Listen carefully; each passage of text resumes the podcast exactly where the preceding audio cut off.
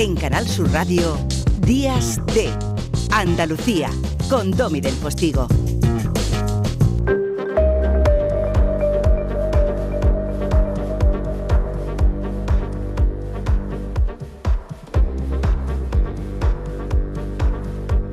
Uy, qué alegría verte, Ruth, tan guapa, tan lista, Sí, tan... Me ha dado una sorpresa cuando tan me ha dicho, madura y "Oye, que una joven". entrevista con, con Domi".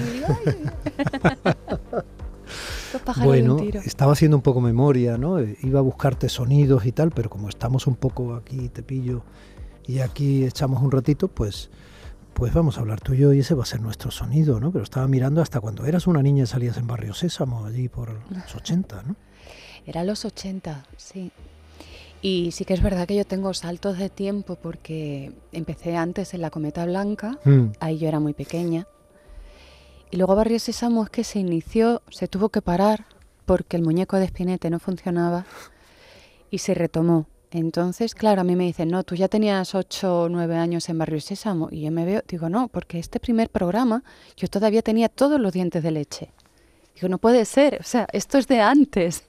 Y no sé muy bien, tardó en, entre que se grabó la primera tanda y se empezó a emitir, pues sí, ya debía tener yo nueve años, pero yo empecé antes. Ese, ese, en Espinete estaba ahí ya en Macoen, ¿no? No, Emma Cohen ¿Todavía era... no? ¿Era Emma Cohen Caponata? era Caponata. Ah. Era Chelo Vivares.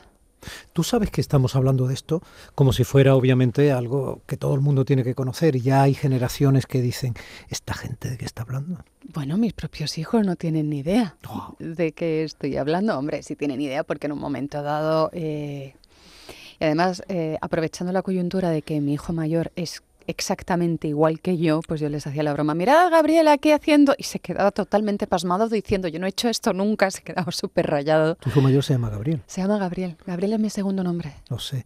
Yo, mi hijo mayor se llama Gabriel también. Ah, sí. Pero no lo puse por ti, que podía, podía. Pero, no. Pero ¿por qué te pusiste Ruth Gabriel? ¿Es tu segundo nombre de es verdad? mi segundo Porque, claro, nombre, de verdad. sí. Es que tu madre tampoco se llama Rossetti. Ana Rossetti. No, pero lo tiene por ahí. O sea, sí se llama, pero lo tiene muy, Ah, muy vale, atrás. Ten en cuenta que en Cádiz hay mucho italiano. Mm, es verdad. Claro. Mm. Está, on- tenemos Onetti dos veces, tenemos Rossetti, luego acuérdate, Rafael Alberti.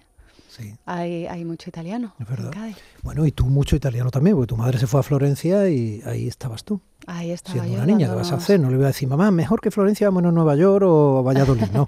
No, es que yo ya venía de, de los Estados Unidos. Sí, es verdad que estuviste Claro. estudiando en Estados Yo estuve en Unidos. los Estados Después Unidos. De, después de Barrio Sésamo. Después ¿no? de Barrio Sésamo y cuando yo llego a España de pronto me doy cuenta de que mis estudios no pueden ser convalidados, que tengo que empezar de cero, me entra un bajón impresionante, imagínate, y entonces eh, mi madre se iba a tirar un año sabático para poder preparar el libreto de la ópera El secreto enamorado sobre Oscar Wilde y me dijo, te vienes conmigo, hay un colegio americano y sigues allí. Y dije, pues venga, y empezar de nuevo en Florencia. Qué pelotazo pegó tu madre con aquel premio Sonrisa Vertical y con los primeros poemarios. Con la sonrisa vertical fue justo el año después. Ella necesitaba, después de todo el pelotazo ese que fue ese premio, que le tiene muchísimo cariño además, mm, necesito decir, tengo un proyecto y me tengo que quitar porque claro, cuando tienes un éxito tampoco te dejan desentenderte de él, en el bueno y en el mal sentido de la palabra. Necesitas dedicarte a ese, a ese éxito. Y si tienes otras cosas que hacer, pues no, no hay lugar, no hay Mm. manera. Pero tú de chica lo que querías ser era electricista, y la verdad. Electricista. Vamos, yo nunca jamás pensé en otra cosa. Ahora con la edad me doy cuenta de que puedo servir para otras cosas más y que no se me dan ni, ni medio mal. O sea, que hay cosas que hasta se me dan bien, pero en su momento Bueno, perdona, no me estás entraba hasta en la producción del cabeza. cine y todo, o sea que... Claro. De todas maneras, electricista no, no quería ser, pero eléctrica ha sido siempre. Años 90, eh, te llevas un Goya. Eso es muy bueno y es muy malo, porque un Goya, actriz, revelación, lo que supone... Bueno, los Goyas no tenían todavía quizá la dimensión mediática tan brutal que tienen ahora, ¿no? O sí, yo no sé, no me acuerdo bien, no lo contextualizo. Estamos hablando de días contados, Estábamos hablando de, de muchos años atrás. estamos hablando de. Uribe, estamos hablando de la novela de Juan Madrid, otro andaluz. Juan Madrid. Enamorado de Madrid. Sí, absolutamente, Sí, absolutamente. Y mm, hace Pues poco no estuvo aquí, estuvimos sí. hablando. Realmente, para mí lo que supuso fue la bienvenida a la profesión. De hecho, no existía el premio Goya Revelación antes de ese año, fue el primero. Ajá. Y, para mí fue el primero de varios premios que luego fueron saliendo, como el de la Unión de Actores. Eh, no, antes había, habíamos ganado el Ondas eh, las tres actrices y para mí fue como ya me siento dentro de la profesión. Y, porque para mí Barrio Sésamo, La Cometa Blanca, eso era otra cosa, era, digamos, hacer la gimnasia, hacer la, hacer, digamos, la disciplina del día a día en un Hombre, set. Y eras una niña, saliste Y era una niña, pero yo me lo tomaba súper en serio. O sea, sabía mi ropa, mi camerino, mi, mi texto, todo lo que tenía que hacer era, digamos, el entrenamiento. Pero de pronto ahí me sentí, la profesión me quiere. Y eso fue muy bonito. Te quiere la profesión, ¿cómo que te quiere la profesión? La profesión te quería tener en casa, o sea, la profesión fue una bienvenida preciosa. Los espectadores se quedaron impactados. Aquel desnudo tuyo, aquella aparición en la bañera, que no era fácil trascender a base de talento, ¿eh? porque era muy físico y era muy potente. Tú eras una chiquilla eh, que desbordaba en ese momento, ¿no? Sexualidad, carnalidad. Y, entraste directamente en el, en el prestigio, ¿no? El Goya. Me acuerdo que hacía un papel Javier Bardem en aquella película, te estoy hablando solo de memoria, como estamos en este aquí te pillo, aquí hablamos. y me acuerdo con los dientes así sucios, de yonki, mutirado, que era también de los primeros papeles que yo recuerdo de Javier, ¿no? Sí, había hecho poco, había hecho jamón jamón, había hecho huevos, había hecho El Detective y la Muerte y, no, poco estaba, más. estaba muy, muy, muy, muy reciente, muy reciente, pero claro, yo estaba fascinada porque esa capacidad que tiene Javier de transformarse en lo que sea es tremendo. Mm. Es, es, admirable, es uno de, uno de los actores, uno de los profesionales que yo admiro más por esa capacidad de metamorfosis absoluta en lo que, en lo que él decida y sus construcciones de personaje. Y eh, aquella, eh, aquella imagen de actriz poderosa y al mismo tiempo física y muy joven, eh, ¿te abrió registros? Te, ¿Qué te supuso? Y personalmente, ¿cómo lo encajaste? Pues lo encajé teniendo en cuenta que yo cuando hice días contados tenía 18 años solamente. claro que mi madre estaba muy contenta de no haber tenido que legalmente firmar ese contrato, sino que fuera cosa mía. Dijo, no, que lo hubiera firmado, pero me alegro de que sea cosa tuya, porque ella sabía que iba a ser algo muy fuerte para mí. Muy fuerte, sí. Que iba a ser mm, profesionalmente un antes y un después muy potente. Entonces dijo, esto es algo que tienes que hacer tú sola, es tu camino. A partir de ahora empieza tu camino.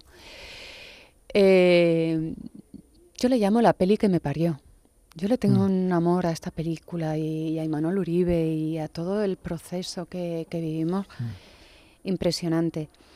Sí es verdad que, que yo sentí de pronto mucha responsabilidad. Y también me di cuenta de que había algo muy extraño en esa película y en ese personaje de Charo, que la gente no sabía ubicarme porque yo no era la chica, la típica chica guapa. Nunca lo fui, yo, yo era otra cosa. Y sin embargo, tenía algo, pero que entonces no encajaba con, pero entonces sí, y entonces y, me dan muchas veces, me ofrecían personajes que, estaban totalmente fuera de lo que pudiera ser mi, mi registro, mi, mi, todo. Decían, es que sí, te queremos, pero no sabemos qué hacer contigo. Y ahora yo creo que cuando va pasando la edad, va pasando el tiempo, yo también voy cogiendo más registro, más técnica, más, más, mm, digamos, flexibilidad, que es lo que hace lo mejor que te puede dar la edad. Tu voz, tú tienes una voz que trabaja muy bien, con muchas posibilidades. Trabajo con, con muchas cosas, mi mm. disciplina, que eso sí que me lo dio Barrio Sésamo, que eso sí que, que se lo debo totalmente.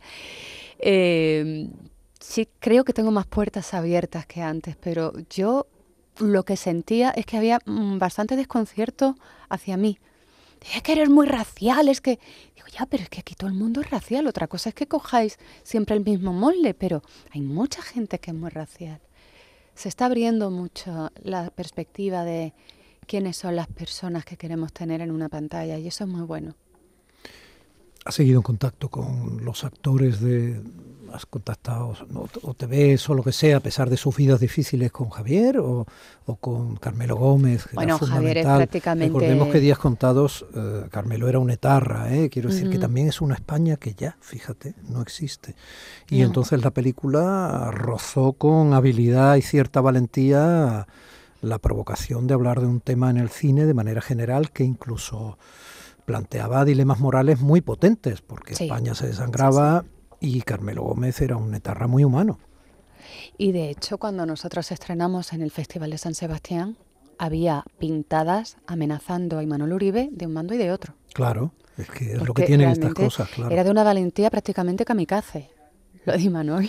Por eso yo le quiero tanto, porque dije, este hombre realmente ha entrado en un terreno tan complicado y además... Vasco, además. Muy vinculado a Andalucía también, estuvo muchos años con María Barranco. Sí, estuvo muchos años y, en realidad él nació en Sudamérica, en El Salvador creo, y luego se vino para acá. Pero sí es verdad que él está, claro, es su, es su territorio.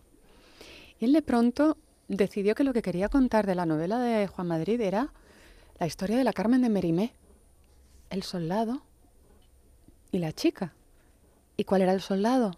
Un terrorista de ETA ahí de pronto todo le encajó y lo cambió todo, hizo eso. Y me parece de una valentía, pero también finalmente de un acierto eh, casi mágico, porque era muy difícil. Lo que él planteaba era muy difícil y le salió bien. Fíjate que esa película tiene treinta y muchos años. Sí. Pronto hará 40. No me lo puedo creer viéndote. Puñetera, es que es verdad, es que estás muy joven. es sorprendente. Oye, em, ¿Y con Juan Diego trabajaste en algún momento? Con Juan Diego nos quedaron muchas pendientes, nunca trabajé con él, nunca. Pero ha sido bonito ver las despedidas y darte cuenta de lo generoso que era. Siempre dispuesto a echar una mano, siempre acordándose cuando podía tener un poder de, oye, fulanito es bueno, menganita es bueno, acuérdate, a mí me ha llamado gente en varias ocasiones diciendo, me ha dado tu nombre, me ha propuesto Juan Diego para, para que hablara contigo para este personaje y sé que no soy la única. Y eso, eso es un regalo que nos ha dejado. Todos creo que le debemos algo muy bonito a, Juan Diego. Hablábamos antes de la capacidad de transformarse que tiene Javier Bardem. Qué capacidad de hacerlo todo veraz tenía Juan. Qué barbaridad. Una verdad increíble. Increíble, sí, Y además yo creo que fue de los primeros que impuso de manera natural eh, uno de los acentos andaluces que existen, ¿no? Con naturalidad, en Madrid ya, de los primeros. Sí, porque para él era importante eh, la realidad. Y la realidad es que tenemos un país que tiene muchos acentos y, y muchas músicas y muchas cualidades y una cultura increíble. Entonces, él creía mucho en eso y, es fundamental. Eh, tenemos que formar parte de esta pluralidad, es lo que somos. Y ahora cada vez más, porque cada vez somos más en este país. Cada vez somos más gente de más sitios. A mí la palabra más me gusta mucho. La suma es una de mis operaciones favoritas. ¿Y de cuántas series has hecho ya de tele? No me pongas a contar ahora. No, no, da igual, esto es por no preparar las cosas. No, claro, es, es lo que tiene, aquí te pillo, aquí charlamos, lo que tiene. No, pero sí que es verdad, a mí, sí es verdad que yo me subí a un escenario por primera vez eh, con 11 meses, pero yo me he hecho, a mí me preparó para ser actriz eh, la televisión. Eh, y le debo muchísimo a la televisión. Y sí que me gusta mucho ese ritmo trepidante que lleva las series, incluso las series, eh, las que puedan ser diarias, que son una locura, que, es agotador, pero hay algo de adrenalina que, me gusta mucho. Ahora, que, ahora mismo estoy disfrutando con la casa de Bernarda Alba, con el teatro, con unas compañeras. Es la segunda vez que la haces. Es la tercera. La tercera ya. Fíjate. Es que yo te recordaba ya, ¿ves? Claro, la primera la hice con, con Amelia Ochandiano, que creo que esa tú la viste. Creo que, que, esa sí nos viniste a ver. La segunda la hice con Álvaro Morte. Y ahora con Gran tipo Álvaro Morte. Gran sí. tipo. Maravilloso, además, un defensor del teatro para, para jóvenes. Muy, muy atrevido en sus propuestas de teatro para campañas escolares. Eh, que es lo que realmente al final son los que tienen que aprender y los que van a ser el público que nos tiene que llegar. Claro. Maravilloso. Y ahora con José Carlos Plaza, también rodeada de unas andaluzas extraordinarias. Otro repartazo. Otro repartazo. Está ahí Mona Martínez, entre otras. Está Mona Martínez. O sea, malagueñas tenéis ahí a Mona Martínez y a Monse Pedro. Luego tenemos a Consuelo, Trujillo, a Consuelo Trujillo de la línea de la Concepción. Rosario Pardo de Jaén, imagínate qué gozada. Está Zaira Montes de Almería. Eh, y Rosario de Jaén, o sea, que está ahí representada media Andalucía. La única eh, Marina Salas, que es catalana, pero ya nos empieza a entender y todo. o sea, ya le hemos dado el cursillo. Suma, suma, acuérdate, suma. Claro suma. que suma, sí, sí, es un reparto extraordinario. Estoy enamorada de mis compañeras, hacen un trabajazo que es de morir y nos vamos ahora al español. Estrenamos en el español el, el día 6. Oye, en el aspecto personal, ser nuera de, de Carlos Saura, pues tiene su cosa, ¿no? Tiene cosas bonitas, cosas muy bonitas. Es historia del cine.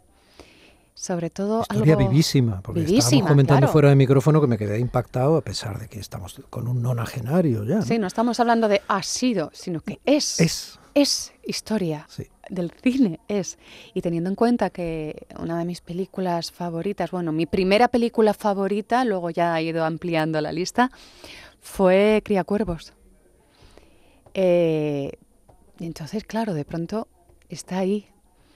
Y de pronto mm, tienes un acceso a un mundo mm, tan impresionante. O sea, ves al lado a un genio y entiendes lo que es un genio. Es un genio. Entiendes sí. lo que es una persona con talento y entiendes lo que es un genio.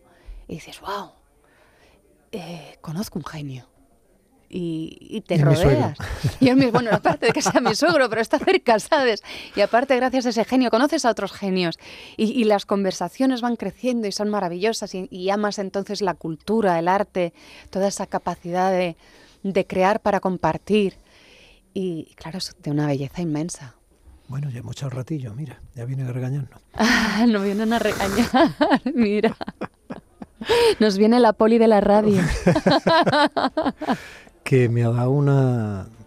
Bueno, tú sabes que se nota, me ha dado una gran alegría verte, te respeto muchísimo, me gusta mucho lo que haces, me gusta cómo eres, creo que muchos espectadores y muchos oyentes lo estarán ahora mismo notando.